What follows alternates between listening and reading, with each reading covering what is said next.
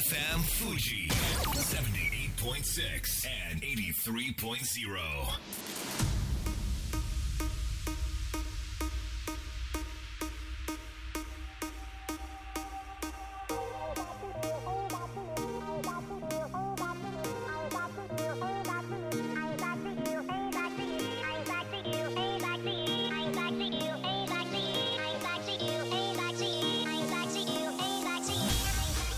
月曜夜のひとときいかがお過ごしでしょうか？この番組「みんなのラジオは」自分の故郷を盛り上げたい誰かの役に立ちたいぜひ知ってほしい聞いてほしいそんなたくさんの思いを発信していく番組です。本日で第281回の放送。東京代々木のスタジオビビットより生放送でお届けしてまいります。こんばんは DJ 西川俊也です。さあ番組の進行はもうお一方。どうも22万人から選ばれたベストカラーゲニスト有野育です。よろしくお願い申し上げます。よろしくお願い申し上げます有野由紀さん、はい。今日だいぶね、はい。入り時間早かったですよいつもよねり30分早かった早です。かった。どうした？って感じですけど、どうしたんですか？今日はですね、はい。一個前のあのうんお仕事がはい。早く終わって、うんうん。しかもこの周辺だったんですよ。なので早く来ました。どんなお仕事だったんですか？あの次のお仕事の勉強会。次のお仕事の勉強会。はい、であの空き時間実はこれでも、うん。あのまあ、もうちょっとあったんですけど、はいはいはい。早く来てやったんですけど、私はい。今作詞作業もしていてえ何それ？唐揚げの曲を今作ってるんですよ。えすごい。もうさもうそれで頭いっぱいです。揚げ揚げな感じで、はい。うん、揚げ揚げといえば桜がね、はい。い、よいよ見頃になってきてる場所もあるみたいなんですけど、はい。まあ、ご存知の通り私自宅がですね、はい。茅場町っていうところなんですけ素ど敵。あのオフィス街でで隅田川も近いからはい。寒くて。あ明らかこの街寒いなって思いながあらはい。毎日歩いてて。へいやだ東京駅とか、はい。そのももうちょっとなん四谷とか新宿とかさ、まあ、立川もそうなんだけど、うんうん。普通になんか歩いて自分の街に帰ってくるとあ寒いってえー思うんですよね。関、係あるんですかね？だからか、はい。桜全然咲いてない。上野の桜満開ってテレビで言ってて、えー。隅田川沿いの桜全然咲いてない。あそうです そう。ねだからやっぱりなんか地域によってねこうやって差はあるんだなと東京の中でもあるんだなと思いますけれども、あなたの自宅の周りはいかがでしょうか？さあ今日はですね素敵な演奏家の方が来てくださっていてなんと生演奏もあるということなので、えーぜひ楽しみにしたいと思います。はい。それでは本日もみんなのラジオスタートです。FM Fuji FM Fuji.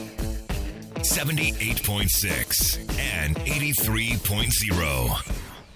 この番組は株式会社フレイマプレフィックスネットショップリオリオ一般社団法人 AB ラボ共同司法書士事務所の提供でお送りします。それでは前半はこちらのコーナーです。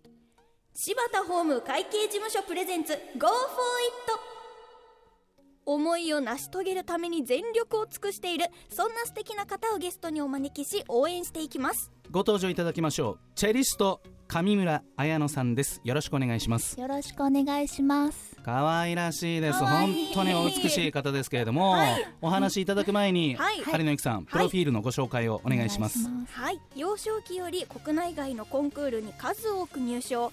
21年度ホテル大倉音楽賞受賞。第60回日本音楽コンクール第2位。そして22年インディアナボリスそしてバロック国際コンクール優勝。うん、モダンチェロの演奏にとどまらずピリオド楽器を用いた歴史的演奏法にも取り組み双方において第一線で活躍の場を広げる稀有なチェリスト。東邦学園大学ソリストディプロマコースドイツハンブルック音楽演劇大学スイスバーゼル音楽院バーゼルスコラカントゥルムにて学ばれています。いやもうすごいキャリアですよ。めっちゃすごい。ねお疲れ様です。よ読まれると恥ずかしいですね。ノリに乗ってる上村さんですけれども、はい。最近もお忙しい日々ですか？そうですね。うん。まああの音楽会にいろんな季節っていうのは問わず演奏会の依頼があったらそこに出向くっていう形なんですけれども、はい。私の場合はあの今弾くあのピリオドチェロと、はい。モダンチェロとその 2, 2つのチェロを弾いているのでうん。それであの1人2役というかそれであのいろんなところにあの駆け回ってる状態ですね。その基本的な質問で恐縮なんですがそのはい。モダンチェロとピリオド楽器っていうのはこれチェロはチェロだけどなんか違うってことなんですか？チェロはチェロでもちょっと違うんですよね、うん。そのピリオドっていうのがあの歴史区分例えばバロック古典、うん。近代現代とか、まあ、歴史の区分の違いではあるんですけれども、はい。あのちょっと分かりやすく言ったらなんていうかな、うん。例えばね唐揚げニストっておっしゃってたので、はい。唐揚げだったら、うん。元祖唐揚げとか、もしくは何かチーズがかかってたりとかうん。いろんなものあるじゃないですか。でピリオドチェロの場合はその元祖っていうものですね。初めてその唐揚げができた起源を調べて小麦粉はこういうものだった。揚げの油はもうこの時代だったらこの油じゃないとっていうそういうものをあのいろいろ研究するのがピリオド奏法っていうものになりますね。えーとチェロと唐揚げで例えていただいたのは 世界初ですよこれ。確かに、ねえ本当にすごいです。そしてもう海外でも学ばれていましたけれども、はい。これドイツ、スイスと当たられていますけれども、はい。まあ、東邦学園だけでも、はい。もう多くの、ね、クラシックのご存知の方からすればねもう優秀な大学なわけですけれども、うんまだ足りなかった、そうですね。なかなかやっぱり、あの日本でもいろんなたくさん素晴らしい先生にあのご指導いただいたんですけれども、うん。やっぱりあの自分が大好きなクラシック音楽はどこでできたのかなって考えてた時に、うん。あのそのブロバックグラウンドだとかそういうものを学びたいなと思ってうん。あの好きになった人のうん。故郷を訪れたいとか、そういうのと同じ感じですね。あ好きな作曲家のね。ああこの人ここ歩いたんだと思いながらあうん。ベートーベンさんがあバッハさんがここ歩いてこのものをあの触ってあなんて素敵なんだろうってそれを触れるっていうのがえでも 行ってみたらなんだみたいなことはなかったんですうね、ととか そういうこと言っちゃいけませんよ。いやすごい素敵な経験でした。ね、はい。ご活躍の上村さん、なんと今日は生演奏を披露していただけるということで、はい。えーどんな曲を演奏していただけるんでしょうか？はい、えー、と今からバッハ作曲の,、うん。あの無伴奏チャロ組曲が第2番の「プレリュード」という曲ですね、はい。あのまあ、ちょっとモールで単調で暗い曲なんですけれどもあのその中にすごく不安とか葛藤があってでもその中の希望をすごく感じるというかあのこれからの新しいことを始める気持ちとかいろんなあの複雑な気持ちが表現できる曲なので、うん。今ここで演奏したいなと思います。ではぜひ準備のほどよろしくお願いいたします。はい頑張ります。ありがとうございます。いやーいくちゃん、はい。今日のね上村さんのワンピース花柄ですけどね、はい。花柄だしご本人も花があるしう、ーん。といったところで本当に演奏も楽しみですね。はい。あの、山口さんからさっき聞いたんですけれども、はい、ご紹介者の山口夢さん、はい。はい、あの日本音楽コンクールはもうはい。本当にすごい賞で、うん。しかもインディアナポリスという賞ももう本当に、あのすごい賞っていう、あそうなんだ。はい、お話を聞きました。あ言ってくれてよかった。その重みのあるショーだっていうことをね、はい、今一度認識してそして演奏を聞きたいと思います。準備のほどいかがでしょうか？それではお願いします「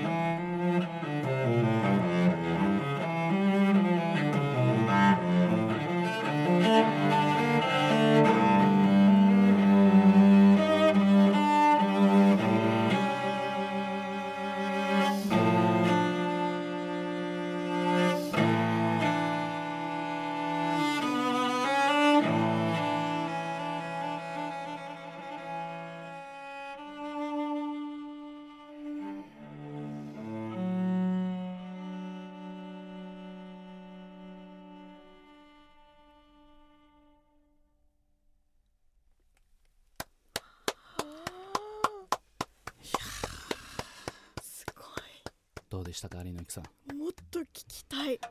ですね。なんかこの低音がすごく響いてうん。この単調っていうんですかね。このそうですね、はい。バラード？マイナーあそなうですね。この悲しげなうん。メロディーもまたいいですなんねかあの藤恵子さんとかねそういうようなちょっと哀愁があるような。うんでもその中であのうん希望を探すというか、そういうところに本当に心打たれますうん。ね。いや素敵な演奏あありがとうございました。ありがとうございます。ぜひこの素晴らしい演奏を多くの方に聴いていただきたいわけですが、はい近々コンサートなどありますでしょうか？そうですね。待ち遠しいコンサートがたくさんあるんですけれども、はい。その中でお伝えしたいのが、えー4月29日、はい。横浜みなとみらいの大ホールで行われる第8回あの定期演奏会クライネハーモニーオーケストラの皆さんとうん。プロコフィエフのチェロコンチェルトを演奏します。はい。はい、もうこのクライネオーケストラっていうのがすごくパワフルなオーケストラでですね若手のもうクラシック界を引率するあうんうんうん。のすごくあのフレッシュなメンバーが集まっているんですけれどもあのこの対曲をあのみんなで演奏するのがすごく楽しみなのでぜひうん多くの方に見届けていただきたいなとすごく思っております。なんかチャレンジングな曲もやるんですよね、そうですね。このプロコフィエフのコンチェルトっていうのがうん。40分まあ50分ですね、うん。50分間弾き続ける。えー、50分？そうなんです。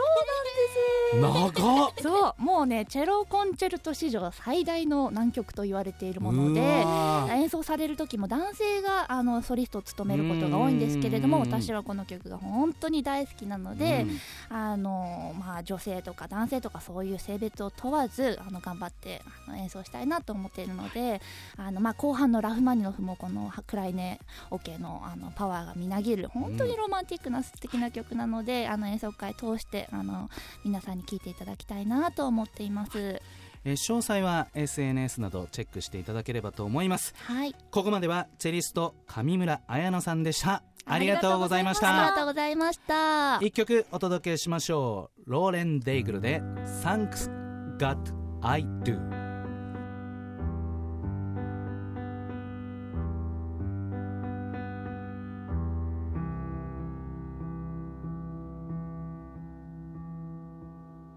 I've seen love come and I've seen love walk away. So many questions. Will anybody stay?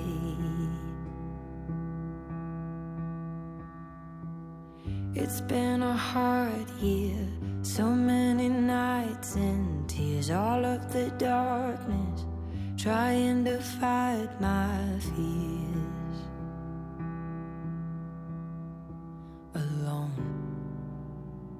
So long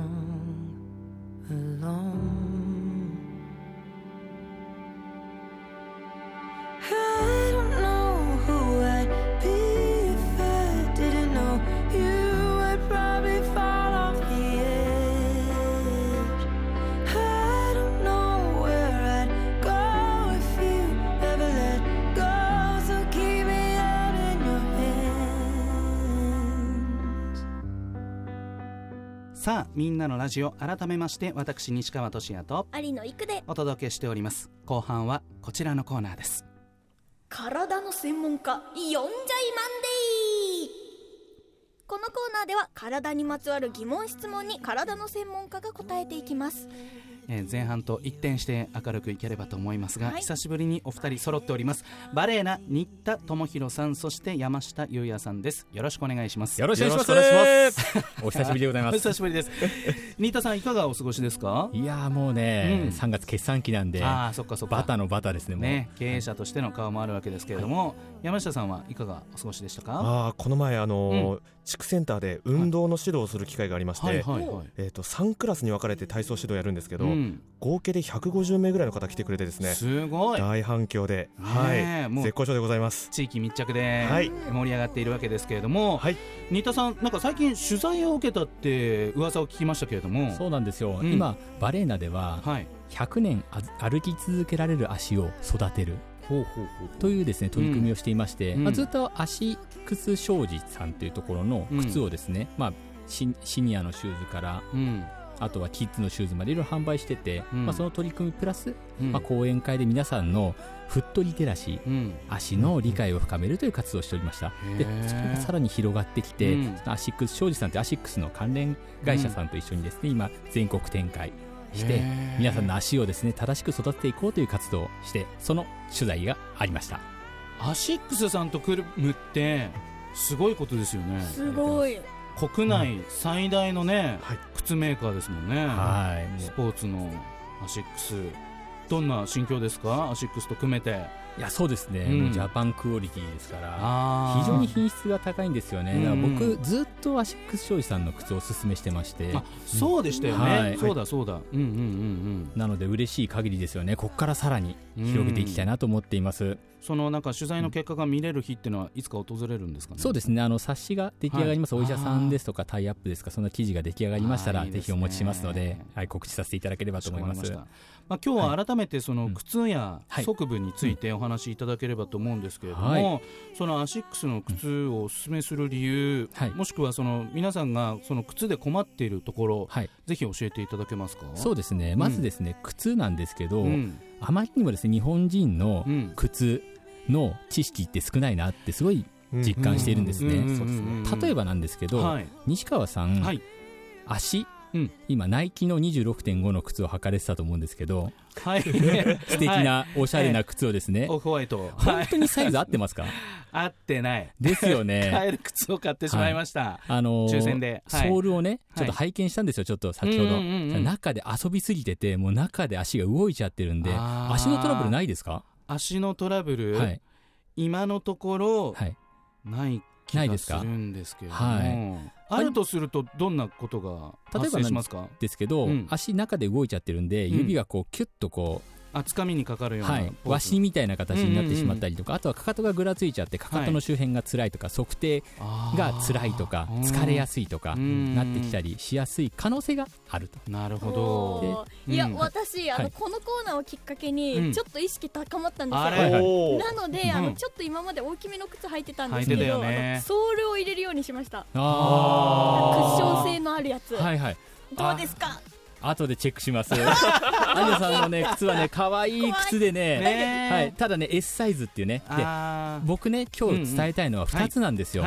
まずね、サイズが合ってない方があまりに多すぎるっていうのが一つ。うんあともう一つ、かかとがしっかりした靴を履けてないっていう方が、あの、たくさん。いらっしゃると。その2つはね、チェックしていただきたい。えかかとがしっかりしてるかどうかってどうやってチェックすればいいんですか、かかとは、この下じゃなく、つく側じゃなくて、うん。実際靴を履いてかかとを横からこう掴めるじゃないですか、はい。あの辺り、はい。あそこヒールカウンターもしくはヒール、うん。あのーカウンターっていうところがありまして、そこがねねしっかりキュッと硬い。つまんでも崩れないぐらいの硬さがないと、うん。人の足ってぐらつきやすくなってしまうので、そこから、あのーいろんな症状に発展しまうしてしまうことがあるんですね。だから靴の型崩れが足のな崩れをもう起こしやすいおこっちもそれはもうねうん。完全に、あの関連していると私は思っています。うん。なのでまずかかとがぴったりしてなきゃいけない、うん。でかつサイズが大きいと中でかかと遊んじゃうんで、うんうん。しっかり設置できないんですよ、うん。そうすると歩きのスタートが乱れてしまうのでうん。さまざまな痛みとか不調の原因になる可能性がある、うん。はい、結構まあ慎重にね、うん。あのーなんかこう悩みがある方とかははい。少し厚底にしたりとか、はヒールを高くしたりとかって、、はい。ろんなことされてる方いらっしゃると思うんですけど、はい。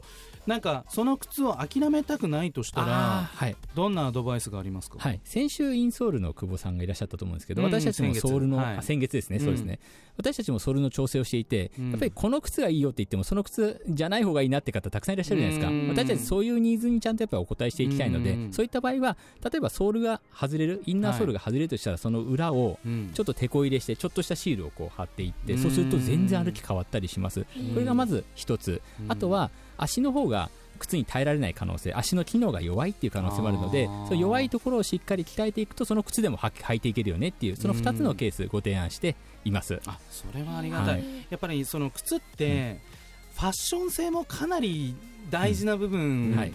をなんか担ってるじゃないですか、はいだからお気に入りの靴をなんとかして健康にもはなんかこう寄っていきたいみたいな、そういうアドバイスもしていただけるもちろんです。例えばちょっと大きい靴なのであれば、うん。うんうん少しソール、うん。あこういうの入れるといいんじゃないですかとあかーそういうところまでトータルコンサルティングをすることをバレーナでは心がけております。ありがたいあっという間に時間が来てしまいました。では最後に一言ずついただければと思います。山下さんからお願いしますはい、えー今お話しした話、うん。えーリスナーの方たちも結構悩みがたくさんあるんじゃないかなと思います、なんとバレーナチャンネルで今度、は生放送をやろうかなと思います。わ靴に関する話足に関する話、お悩み相談しますっていうのをぜひコメントいただけたらお答えしますのでぜひご参加ください。わかりました。はい。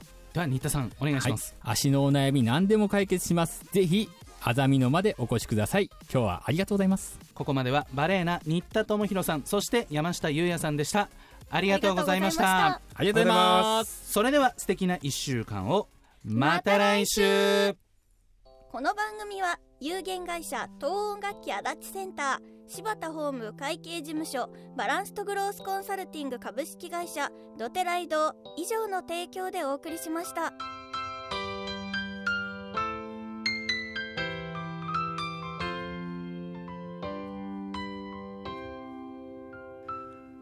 最後だと分かった。でも言いたかった。君が好きだとその後のように浮かぶ。思い出に涙流した。健やかなる時も心やめる時も。してくれたしいつだって味方でいてくれた。勘違いした僕はそんな状況に甘えいつまでもこんな時が続くものだと過信して全力